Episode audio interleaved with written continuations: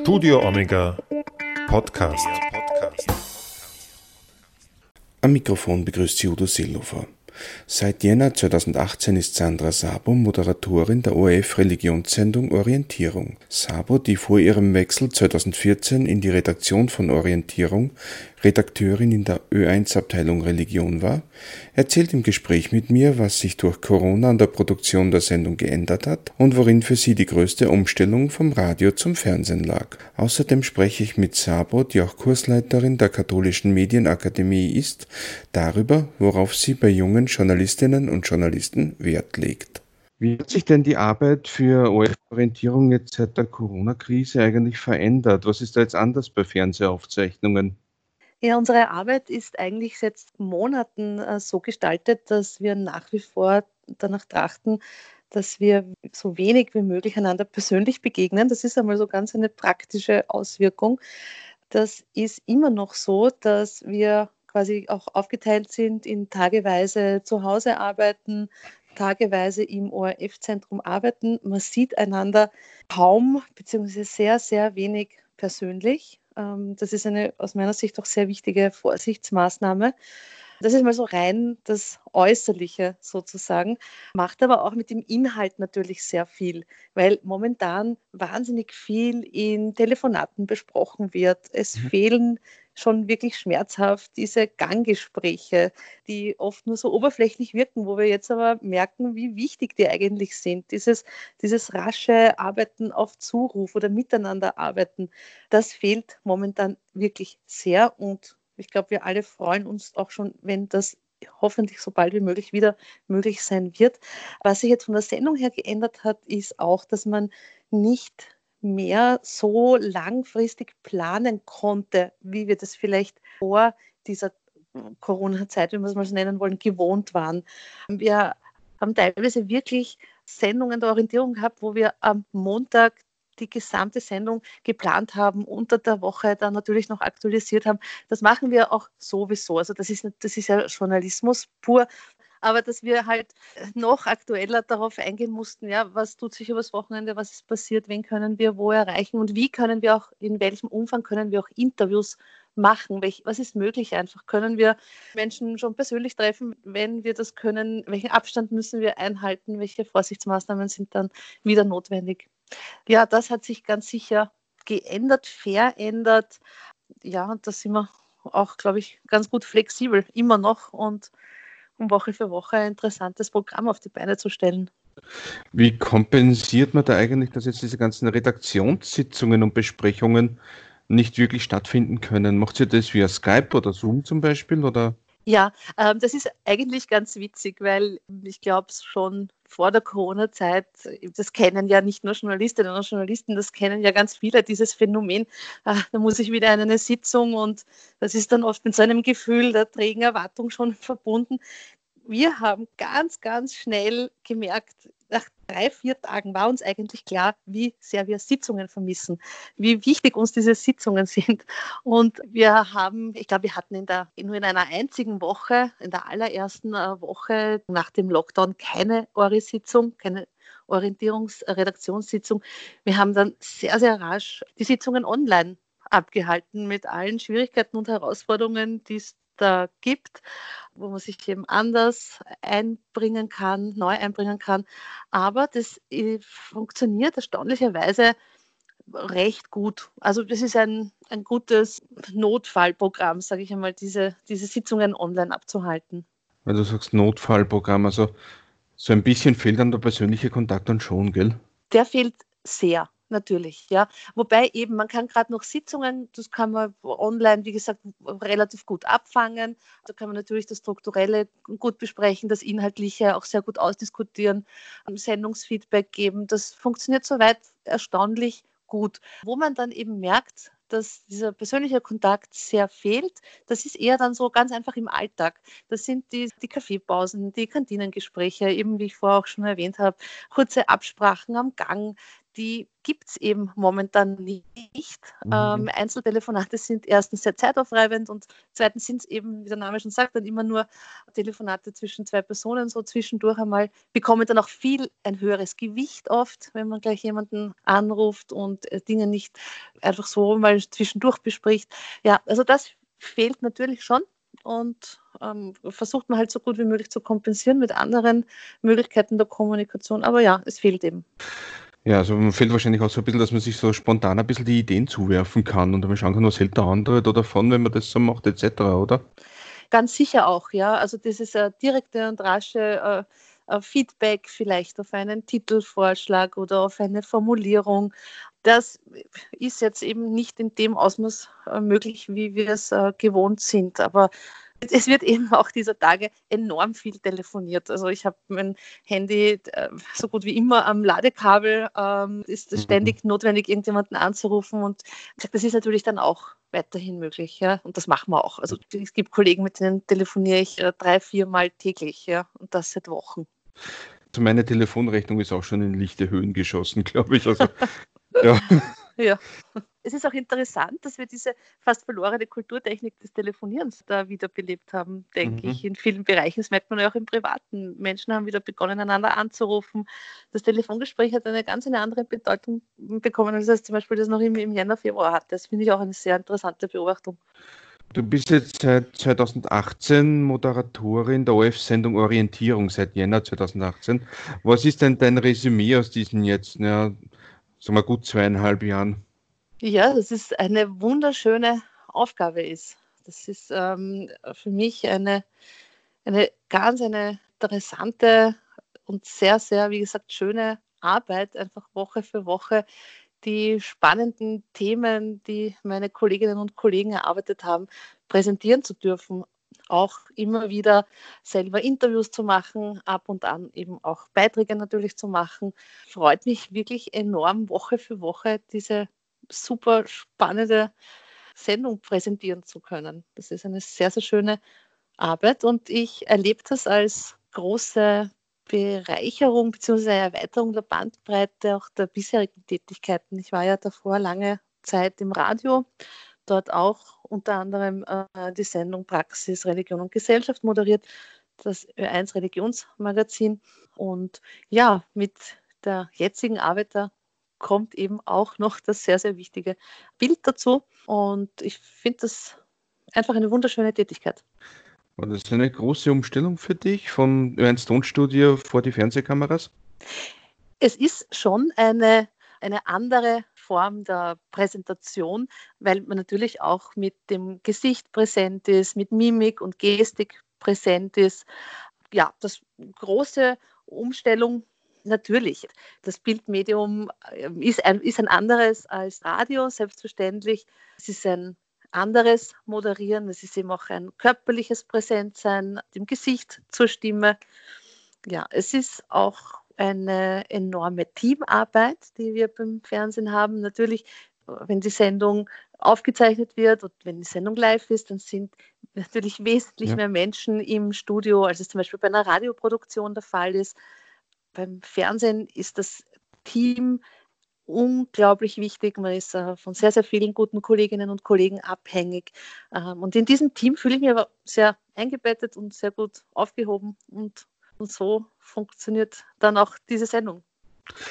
Also es ist ja schon vom Radio, wo man eher die Sachen alleine auch macht oder zu zweit, schon ein bisschen eine Umstellung, das dann in einem größeren Team eine Geschichte da aufzubereiten, oder? Ich habe es nicht als Umstellung erlebt, sondern ich habe es dann in diesen Schritten als eine gewisse Form der Bereicherung erlebt, weil eben mhm. man beim Fernsehen sofort und unmittelbar das äh, Feedback der Kolleginnen und Kollegen auf das Interview zum Beispiel erhält, auf das Thema an sich erhält. Ja, also wenn man einen Fernsehbeitrag gestaltet, ist natürlich einmal einer der ersten Schritte nach der Rücksprache mit den Kolleginnen und Kollegen in der Redaktion und so weiter. Aber dann geht es einmal sehr schnell in die Drehbesprechung mit dem Kamerateam. Und da will der Kameramann oder die Kamerafrau dann meistens schon sehr, sehr viel über das Thema wissen. Und da merkt man dann schon, aha, dieses Thema kommt an, was ist da von Interesse? Also da wird, äh, da passiert schon sehr, sehr viel eben in der Teamarbeit, bevor man dann überhaupt einmal beim Interview ist. Ja. Und dann hat man natürlich auch oft gleich ein direktes Feedback von den Kolleginnen und Kollegen, die bei dem Interview vor Ort sind, die dann sagen, ah, das war eine interessante Frage oder hm, da hätte mich noch das und das mehr interessiert. Und dann geht es in den Schnitt und da ist dann wieder Cutterinnen und Cutter sind ebenso wie alle anderen ganz, ganz wichtige Kolleginnen und Kollegen, die dann eben gemeinsam mit dem Redakteur, mit der Redakteurin äh, den Beitrag gestalten. Also wie gesagt, diese Teamarbeit habe ich als eine Bereicherung erlebt, aber erfordert natürlich auch wesentlich mehr Planung, Konzeption. Das sind dann auch Herausforderungen, die man eben annimmt. Du bist ja 2014 von Ö1 Abteilung Religion in die Redaktion von Orientierung gewechselt. Warum hast du dich da damals zu diesem Schritt entschlossen?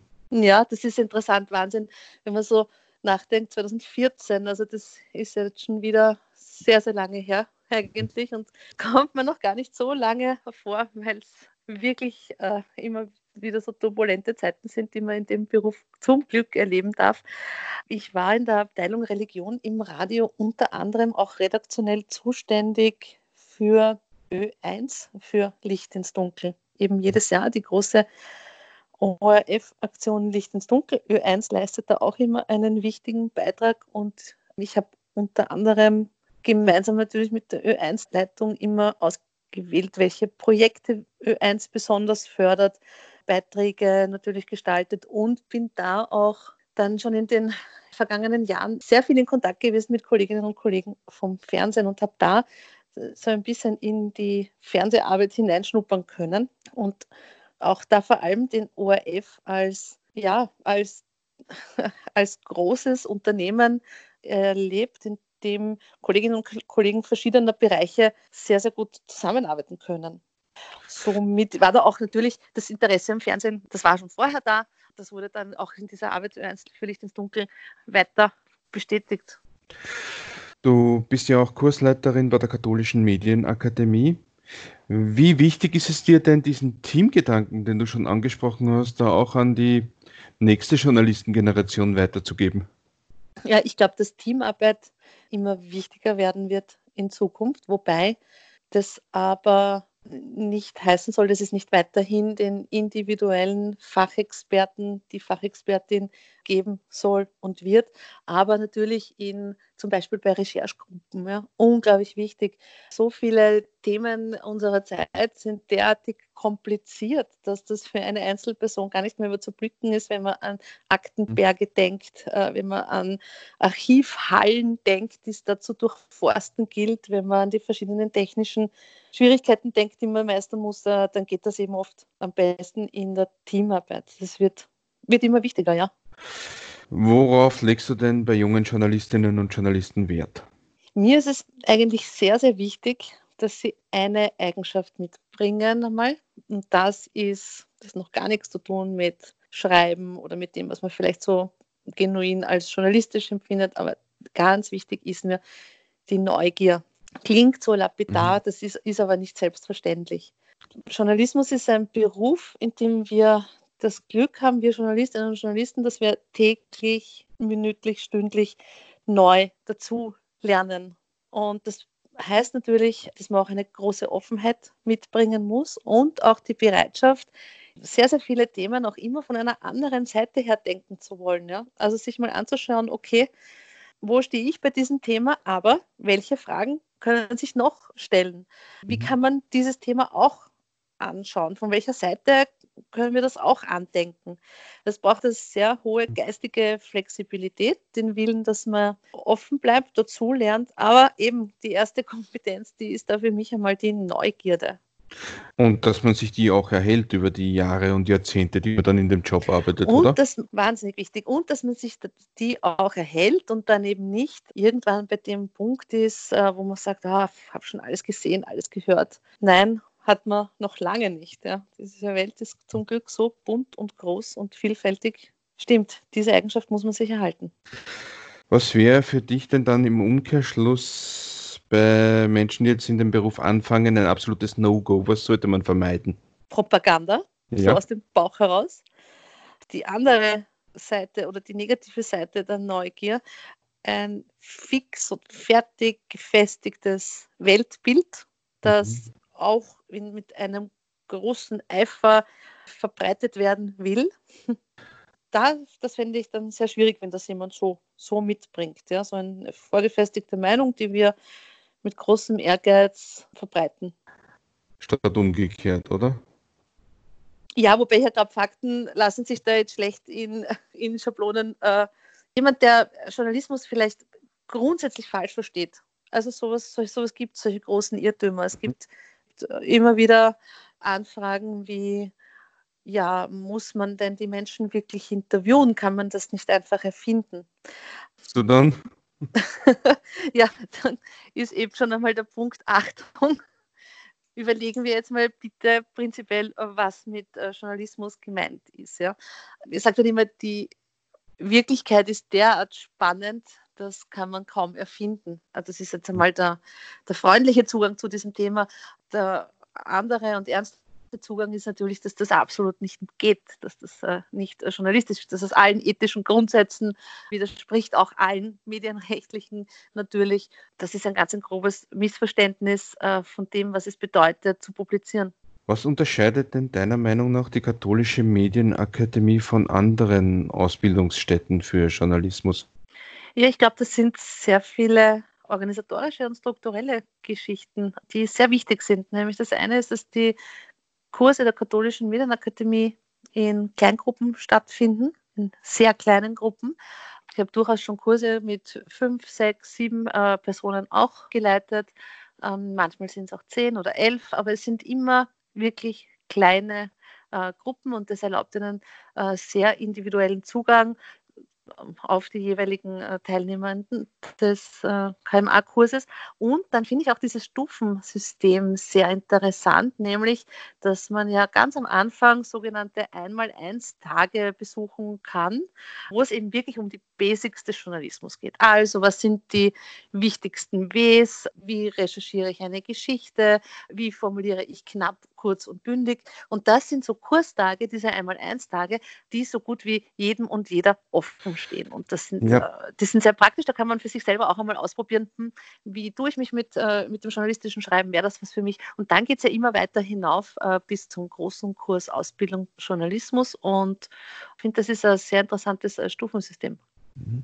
Und was ja auch dazu kommt, was, was mir immer sehr gut gefallen hat bei der KMA, mhm. ist, dass du auch von Anfang an einen sehr starken Praxisbezug hast, zum Beispiel mit den Volontariaten, die man absolvieren so muss es, ja. bei verschiedenen Medien. Ja. So ist es, ja. Also eben, wenn ich mich jetzt richtig erinnere, sind das so drei, vier Monate, 13, die man, ja. Im, ja, die man im großen äh, Kurs absolviert. Und ganz, ganz vielen Studierenden ist es dann auch gelungen, dass sie dann dort gleich als freie Mitarbeitende behalten werden oder sogar äh, in Folge dann übernommen werden. Und es ist ein sehr guter Einstieg für viele in den Beruf Journalist, Journalistin. Ja. Du betreust ja auch den Bereich Reportage. Was, ja. was ist für dich eine Reportage, wo du dann sagst, das ist toll, das war eine tolle Reportage, die habe ich gern gelesen? Wenn man das Gefühl hat, dass man dabei war oder dabei ist, wenn man einen neuen, einen neuen Zugang erleben konnte zu einem Thema, wenn man hören konnte und mitfühlen konnte. Wir reden jetzt vom Printjournalismus, deswegen vielleicht auch, also wenn, wenn wirklich diese Bilder im Kopf entstanden sind. Und ja, wenn ich, wenn ich das Gefühl habe als äh, Leserin in dem Fall, da bin ich jetzt an einem Ort gewesen, da hat mir der Journalist, die Journalistin ein Thema präsentiert, das ich so noch nicht kannte. Dann mhm. würde ich sagen, ist das eine interessante und gute Story. Abgesehen natürlich von Ansprüchen wie der großen Aufdecker-Story oder des Skandals, der publik gemacht wird. Aber den Ansatz haben wir in dem Level der Grundkurse, Reportage dann ja noch nicht unbedingt, aber das heißt ja nicht, dass das nicht noch alles kommen könnte. Das szenische Schreiben, wie man so schön sagt, ist einmal wichtig, oder? Mhm, ja, das ist durchaus wichtig und erfreut dann das Leserinnenherz. Gibt es da eigentlich Reportagen, an die du dich noch erinnerst? Ja, sehr witzig finde ich auch immer die Reportagen, die einen gewissen Einsatz der ganz anderen Art fordern, nämlich zum Beispiel die berühmt-berüchtigten Reportagen auf Märkten, Die Rede ist jetzt von Obst- und Gemüsemärkten, wo die Kursteilnehmenden ganz gerne auch schon mal um fünf in der Früh ausrücken, um mit den Marktstandlern über ihren Berufsalltag zu sprechen. Sowas ist jetzt interessant, wie das jetzt in Zukunft auch möglich sein wird, überhaupt eben Reportagen zu gestalten. Wie kann man angesichts von Corona und Vorsichtsmaßnahmen Texte gestalten und gleichzeitig bei den berühmten Menschen sein. Aber das sind die, die Reportagen, die in Erinnerung bleiben. Das sind oft gar nicht jetzt so die, die großen Themen, wie man vielleicht einmal jetzt aufs Erste vermuten würde, sondern dort, wo es lebendig ist, dort, wo es prickelt sozusagen. Ja, das, das kann durchaus auch um fünf in der Früh bei einem Obst- und Gemüsestand sein.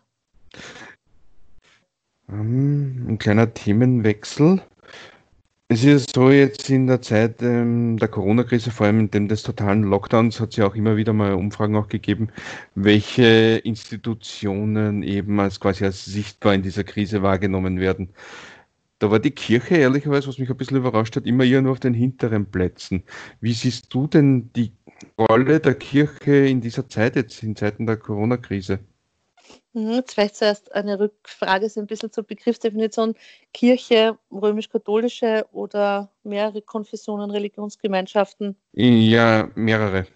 Ich habe die, die Rolle der Kirchen- und Religionsgemeinschaften, muss ich sagen, eigentlich sehr pragmatisch empfunden. Also gerade am Beginn dieses sogenannten Lockdowns gab es da kein Zaudern und kein Zögern. Da hieß es, ja, alles klar, verständlich. Wir müssen alle Vorsichtsmaßnahmen einhalten. Keine öffentlichen Gottesdienste mehr, also Gottesdienste, wo man eben persönlich hingeht. Äh, Freitagsgebete in den Moscheen wurden ja sowieso ganz, ganz bald ausgesetzt. Die Islamische Glaubensgemeinschaft in Österreich hat ja da von sich aus schon sehr, sehr früh dann Maßnahmen ergriffen. Ich fand, das war ein sehr pragmatischer Zugang einmal im ersten. So als Beobachterin muss ich sagen, fand das auch recht unaufgeregt, wie das da alles vonstatten gegangen ist. Im zweiten dann, ja, so wie in vielen anderen gesellschaftlichen Bereichen, dann der Umstieg sozusagen auf die Online-Welt, Internet-Gottesdienste, ja. Online-Seelsorge in den verschiedensten Bereichen, gleichzeitig ein gewisser Ausbau der praktischen Hilfe, wenn ich an soziale Einrichtungen denke, Caritas und Diakonie zum Beispiel. Ja, also ich muss ehrlich sagen, man hat sich da ganz pragmatisch den Problemen und Herausforderungen gestellt. Das ist meine Beobachtung. Die interessante Frage wird dann natürlich sein, und die können wir jetzt alle noch nicht beantworten, wie werden die Wege zurück? Der Abstieg vom Berg ist ja bekanntlich immer schwieriger als der Aufstieg. Wie, Aufstieg, wie wird äh, die jetzige Situation auch die Zukunft von Kirchen und Religionsgemeinschaften beeinflussen? Das wird alles noch sehr, sehr spannend. Es war aber schon auch bemerkenswert, wie schnell dann doch ähm, es dann möglich war, dass viele Pfarren, römisch-katholische, einige kenne ich da auch, und evangelische dann die Messen zum Beispiel auf Facebook live übertragen oder, ja, oder auf YouTube live übertragen haben. Also stimmt, ja, absolut. War das Absolut, ein Digitalisierungsschub, den die Kirche vielleicht auch mal äh, ein bisschen brauchen konnte? Also ich, ob sie ihn brauchen konnte, musste. Es gibt ja mittlerweile auch Diskussionen darüber, inwieweit das gehen sollte. Also sehr interessante theologische äh, Fragen, die sich da auch stellen. Ich glaube, dass die ganze Zeit, also für alle gesellschaftlichen Bereiche, auch wenn ich an das Homeschooling denke, wenn ich an so viele Arbeitsbereiche denke, ich würde noch nicht von einem Digitalisierungsschub sprechen. Ich glaube, es war ein gewisser digitaler Kreativitätsschub in vielen, vielen Bereichen, der uns aber auch eben in mehreren ähm, Lebensbereichen ähm, Grenzen gezeigt hat, aber auch eben gezeigt hat, ja, wie viel Kreativität möglich ist. Da ist vielleicht da oder dort übers Ziel ein bisschen hinausgeschossen worden, aber ja, man wird, äh, wie, wie das halt öfter so ist, man wird das Positive mit in die Zukunft nehmen und anderes wieder sein lassen. Also wäre es aus deiner Sicht schon gut denkbar, dass man da zum Beispiel dann Übertragungen der Messen etc. vielleicht beibehält für Menschen, die nicht daran teilnehmen können vor Ort, oder? Es gibt ja zum Beispiel auch im, natürlich im, im ORF sehr viele Fernsehübertragungen der Gottesdienste. Die gab es ja auch schon vor der Corona-Zeit. Es gibt die Radiogottesdienste. Ich glaube, da wird es noch viele viele interessante Ansätze geben, wie dann auch einzelne Pfarren mit mit dieser Situation umgehen werden. Auf der anderen Seite merkt man natürlich auch, und das merkt man sicher nicht nur bei Gottesdiensten oder anderen seelsorglichen Angeboten, wie wichtig und wie wertvoll dann doch der persönliche Kontakt ist. Das persönliche mhm. Gespräch, das sich in die Augen schauen, die Mimik, die Gestik des anderen wahrnehmen zu können. Und ich glaube, das wird einfach nicht wirklich ersetzbar sein. Das betrifft nicht nur Gottesdienste und andere seelsorgliche Angebote.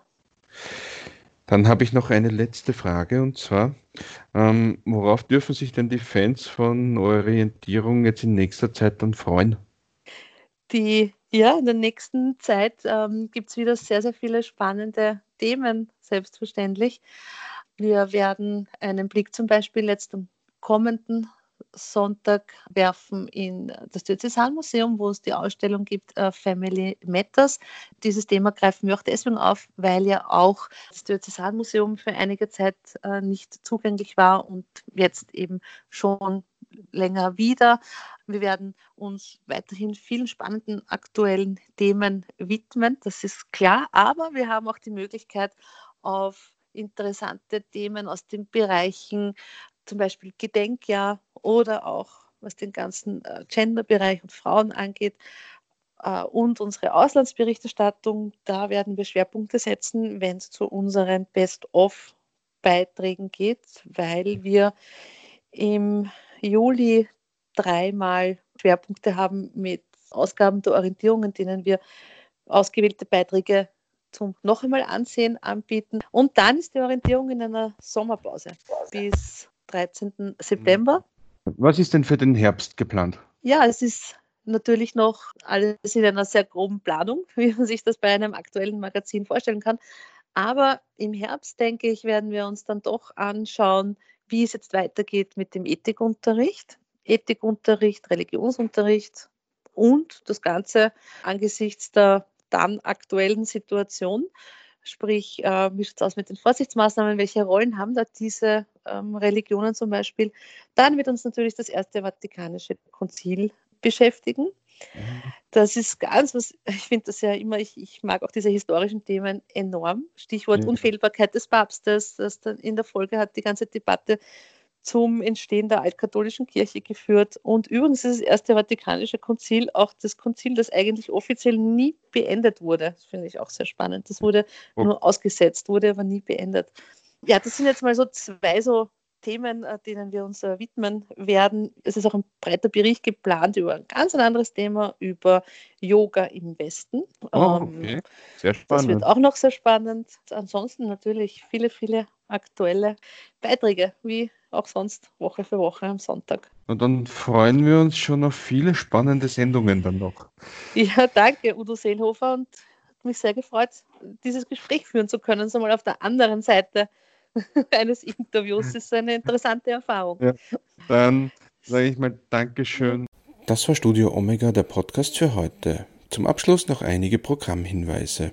Die Sendung Orientierung wiederholt in der bis 13. September dauernden Sommerpause einige Programmhighlights. Am 19. Juli widmet sich Orientierung anlässlich des Gedenkjahrs 2020, 75 Jahre Ende des Zweiten Weltkriegs, dem Vermächtnis von Anne Frank.